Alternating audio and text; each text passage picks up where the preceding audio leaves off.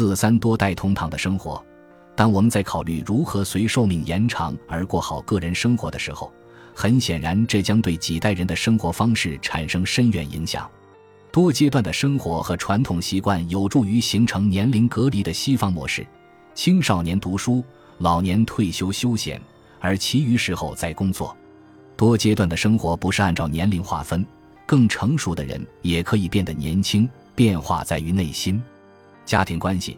当我们访问亚洲，尤其是印度，那些很少在西方看到的事物，给我们留下了深刻的印象。小孩、父母和祖父母生活在一起。当我们和几代同堂家庭的朋友们聊起来，他们认为这种生活方式有很多好处。孩子们有机会与他们的祖父母生活，父母工作的时候有更大的动力，老人觉得他们做出了积极的贡献。事实上，越来越多的研究表明。多代关系可以促进长寿，老来孤独是可怕的，让老人融入我们的家庭当中是有益的。当然，我们的亚洲东道主也提到了这样做的缺点：缺乏隐私和代际关系有可能产生摩擦。受亚洲影响，西方国家跨代相互作用四五十年前成为规范，现在已经减弱了不少，取而代之的是较小的家庭单位。孩子们与父母待的时间更长，特别是在高生活成本的城市。但是，当他们离开父母，可能会建立一个较小的家庭单位。在一些国家，譬如丹麦，家庭规模越来越小。二零一三年，家庭平均人数为二点一人，不可能包括一位老人。这种年龄隔离一直是重大的社会转变。例如，在一九一零至一九八零年的美国。六十五岁以上的独居或同居人群比例从百分之二十上升到百分之七十四，与子女同住的比例从百分之六十一下降到百分之十六。所以，尽管老人经常和孩子、孙子们交流，异龄频繁互动的时代已经过去了。这种趋势是否会出现反转？西方家庭单位看起来会更像亚洲家庭。让我们回到简和若热的故事。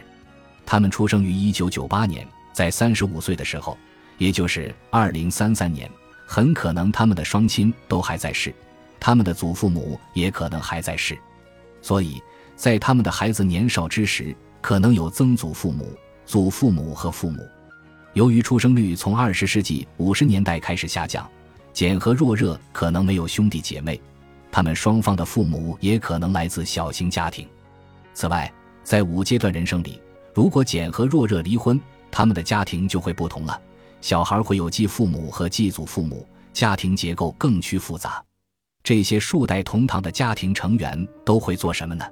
简和若热的父母都是六十岁出头，所以他们可能做全职工作或从事一系列投资组合活动。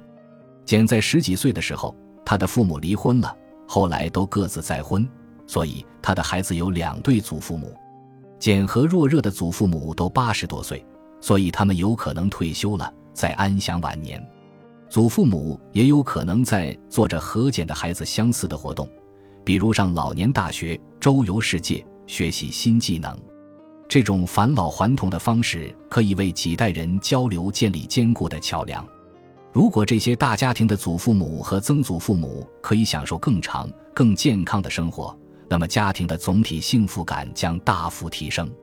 通过一些角色模型做指导，以实验为例，我们可以谈论一些复杂的多代关系。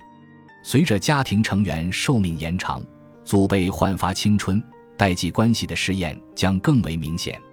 正如英国社会学家吉登斯观察到的，他们都需要想办法做到最好，构建自己新的道德生活，尤其是在联系密切的大家庭承担的义务。在过去，传统决定义务，例如是否借钱给家人或如何当一位父亲。展望未来，人们必须通过一系列问题工作：如何抚养四代人？作为继父母，他们对子女有什么财务义务？或反之亦然？毫无疑问，数代同堂的家庭可以给大家提供了解彼此的好机会。如前所述，年龄隔离是工业化的影响之一。由于国家适龄入学的制度，把他们排除在工作场合之外，给老年人发放养老金，他们的生活隔离趋于正常化。随着年龄逐步制度化隔离，空间隔离也形成了。不同年龄段的人不再占据相同的空间，因此也没有面对面的交流。有三个空间对跨年龄互动有潜在的重要性：家庭、邻里和日常活动的场所。虽然邻里的组成有时是有意按年龄安排，但往往是无意产生的。年龄是可以划分成不同阶段的，因为许多日常活动围绕着年龄而形成，例如青年交响乐团、老年人活动和高级旅游团，而且不同的文化扎根于各年龄组。年龄隔离限制了人们形成稳定的跨年龄关系，不同年龄的人相互交流、熟悉彼此。分享知识的愿景难以实现，也许多代家庭可以弥补这一点。当彼此的关系跨越年龄限制，成见和偏见就越少。持续的熟悉感似乎很重要，这意味着随着时间的推移，关系就越稳定持久。多代家庭也许会像亚洲部分地区一样生活在一起，年龄隔离被打破后，他们也许会更多的了解彼此和相互支持。很清楚的是，这种共享精神会对年轻和年老的一代人产生令人难以置信的积极影响。朋友，随着寿命延长，核心家庭可能变得越来越不集中。从历史上看，生育和抚养孩子是人一生中的核心。慢慢一生看起来没有任何进化优势，然而随着生活的继续，抚养孩子已不再是曾经的全部消费活动。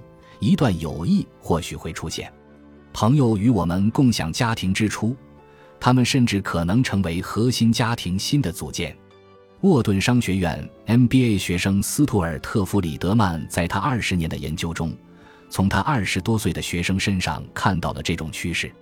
在最近的研究中，他发现学生们非常强调友谊作为主要的关系纽带。并希望建立一种能够支持家庭按传统方式培育的关系，正如多代家庭可以允许跨年龄的联系存在，也许跨年龄的友谊也会对当前社会新老隔离产生积极影响。在非工业化社会，年龄不是个人的重要标记，在三阶段人生中，年龄已经成为人生经历的分割线。贡希尔德·霍格斯塔德和彼得·乌伦贝格描述了美国和荷兰的数据资料，表明当朋友网形成，大多数人倾向于选择与同龄人交往。例如，底特律男人的非亲属网研究表明，百分之七十二的亲密朋友和他们的年龄相差不超过八岁，只有百分之三的年轻人在五十三岁以上结识非亲属朋友。约百分之二十五的老年人会接触三十六岁以下的非亲属朋友。当相同年龄的社交网相互接触时，他们倾向于加强群体认同感，对生活持有相同看法，并把彼此介绍给同龄人。作者认为，年龄隔离与老年人歧视紧密联系，因为它鲜明地区分了我们和他们，并导致陈规和偏见。当三阶段变成多阶段。不同年龄段的人就有机会拥有类似的经历，正如戈登·奥尔波特在他的经典著作中写道：“反对陈规和偏见的一个武器是组群联系。也许在这一切发生的时候，网络时代的年龄同质性将开始瓦解，因为不同年龄段的人一起分享经验，由此建立友谊。也许老年人将不再是一个独立的国家。”本集播放完毕。感谢您的收听，喜欢请订阅加关注，主页有更多精彩内容。